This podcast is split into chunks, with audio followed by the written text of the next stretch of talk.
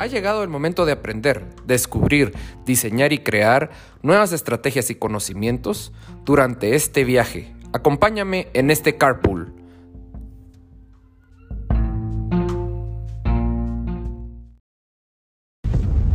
Hola, hola, bienvenidos a otro martes de carpool. Qué gusto poder estar con ustedes, qué alegre poder compartir con ustedes y sobre todo tenemos que dar gracias porque tenemos un día más de vida, una oportunidad más de luchar por nuestras metas, una oportunidad más para ser mejor que ayer. ¿Cómo les está yendo? Ya estamos entrando a la recta final de febrero y pues estamos ya a 60, casi 60 días de haber empezado el 2022. ¿Cómo están ustedes? Hoy vamos a hablar de un tema que nos compete al momento que decidimos volver nuestra empresa individual una sociedad anónima. Y esto es la junta directiva, asamblea de accionistas, consejo directivo, como ustedes quieran llamarle. Esta junta directiva está conformada por los dueños de la empresa. Esto quiere decir los socios. Cuando una empresa individual pasa a formar parte o se convierte en una asamblea, eh, a una sociedad anónima, lo que pasa es que la propiedad pasa de ser de una persona y se distribuye en diferentes personas. Y como tal, tienen que tomar decisiones respecto del futuro de la empresa. Y es aquí donde entran ciertas confusiones. Porque se tiene la idea errónea de que formar parte de la junta directiva o asamblea de accionistas les compete poder entrar a la empresa a dar órdenes y a dirigir. Y esto es completamente equivocado. El órgano de junta directiva está realizado no solo es obligatorio por parte de ley tener una asamblea de accionistas, una junta de accionistas, donde se estipulen la visión, misión y objetivos que la empresa va a tener en el corto, mediano y largo plazo. Sirve también como un instrumento que va a permitir poder ayudar al gerente general sobre cómo estamos administrando, cómo nosotros como accionistas vemos la empresa desde fuera. Le podemos decir al gerente general, mire, hemos visto muy poca participación de mercado de, em, los productos en la empresa, estamos viendo que la competencia nos está robando mercado, tenemos mercado desprotegido, he escuchado comentarios de clientes insatisfechos. ¿Cómo accionistas nosotros podemos trasladar todas esas preocupaciones? Y que el gerente general pueda tomar acción sobre esto. Asimismo le podemos decir, bueno, mi estimado gerente general, nosotros queremos expandir el negocio y a partir del 2023 queremos ingresar al mercado centroamericano. Esto quiere decir que vamos a empezar por El Salvador, Honduras, Nicaragua y Costa Rica. En ese orden. ¿Qué es lo que necesita usted? Y entonces el gerente general les va a decir, ah, bueno, pues necesitamos incrementar máquinas, necesitamos incrementar eh, personal, etc.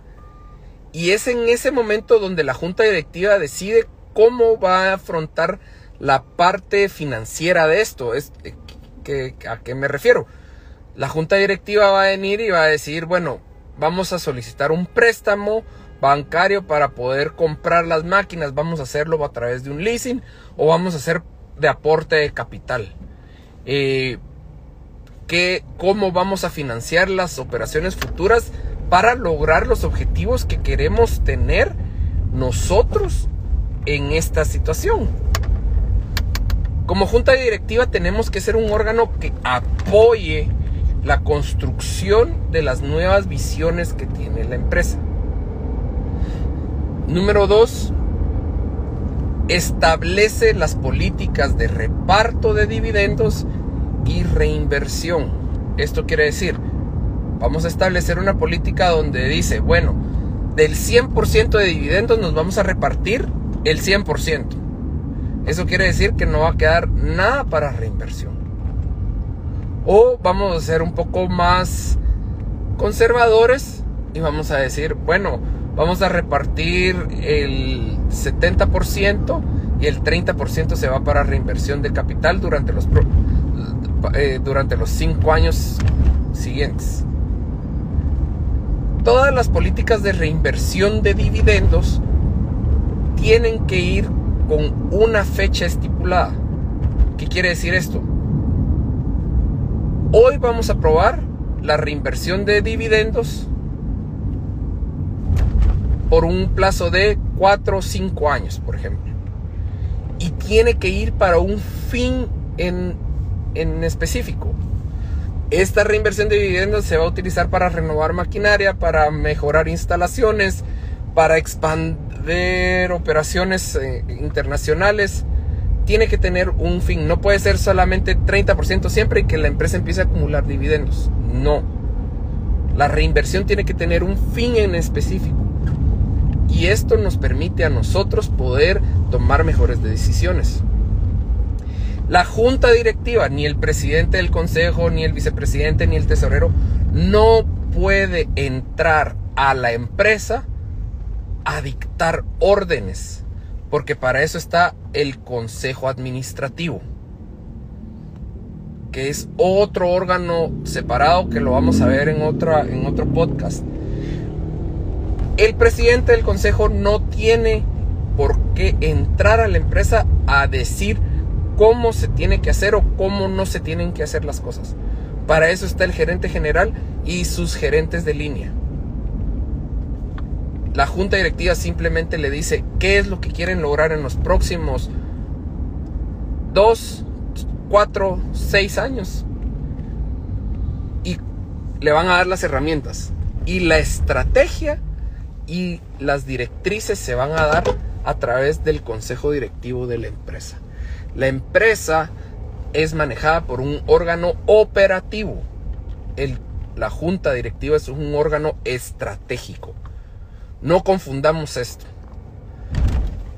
Una vez tengamos bien claro esto, nosotros vamos a poder tomar mejores decisiones, respetar directrices de la empresa.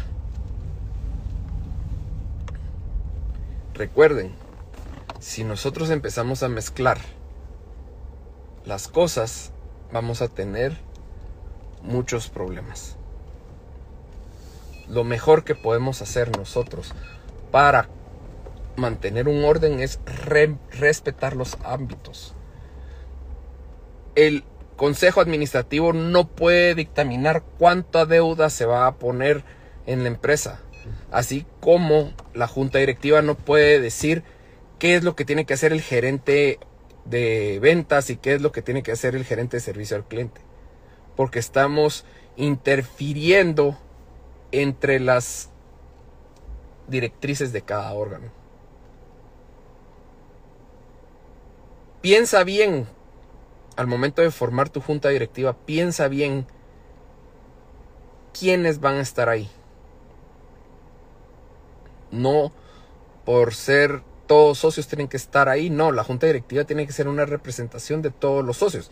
Obviamente, si son tres socios, pues los tres socios tienen que estar ahí, pues, pero al momento en que llegan a ser 20, 30 socios, en ese momento ya no tienen que estar los 30 socios, sino que se hace una representación por grupo familiar o por, por unidad de familia, ¿verdad? Si te interesó este tema, escríbelo en los comentarios y podemos extendernos un poco más. Si quieres que yo hable de algún tema, dime con mucho gusto, yo podré apoyarte y podré decirte algo. Y por favor, califíquenme en cualquiera de las plataformas de podcast, Apple Podcast, Spotify, Chromecast, eh, Podcaster, Google Podcast, eh, califíquenme. Estoy en todas y, yo de verdad leo los comentarios de todas las plataformas. Y recuerden que si tú no eres feliz en lo que haces, estás haciendo algo mal. De mi parte ha sido un gusto completo poder estar con ustedes y les mando un fuerte abrazo. Nos vemos. Nos apasionan los emprendimientos y las empresas. Ayudamos a encontrar el balance de vida entre trabajo y familia, ya que este es esencial. Esperamos que encuentres valor en este segmento. Y si conoces a algún emprendedor que lo necesite, compártelo. Deja tu review en los comentarios. Realmente me importan. Soy Javier Santiago y este ha sido Martes de Carpool. Nos escuchamos la próxima semana.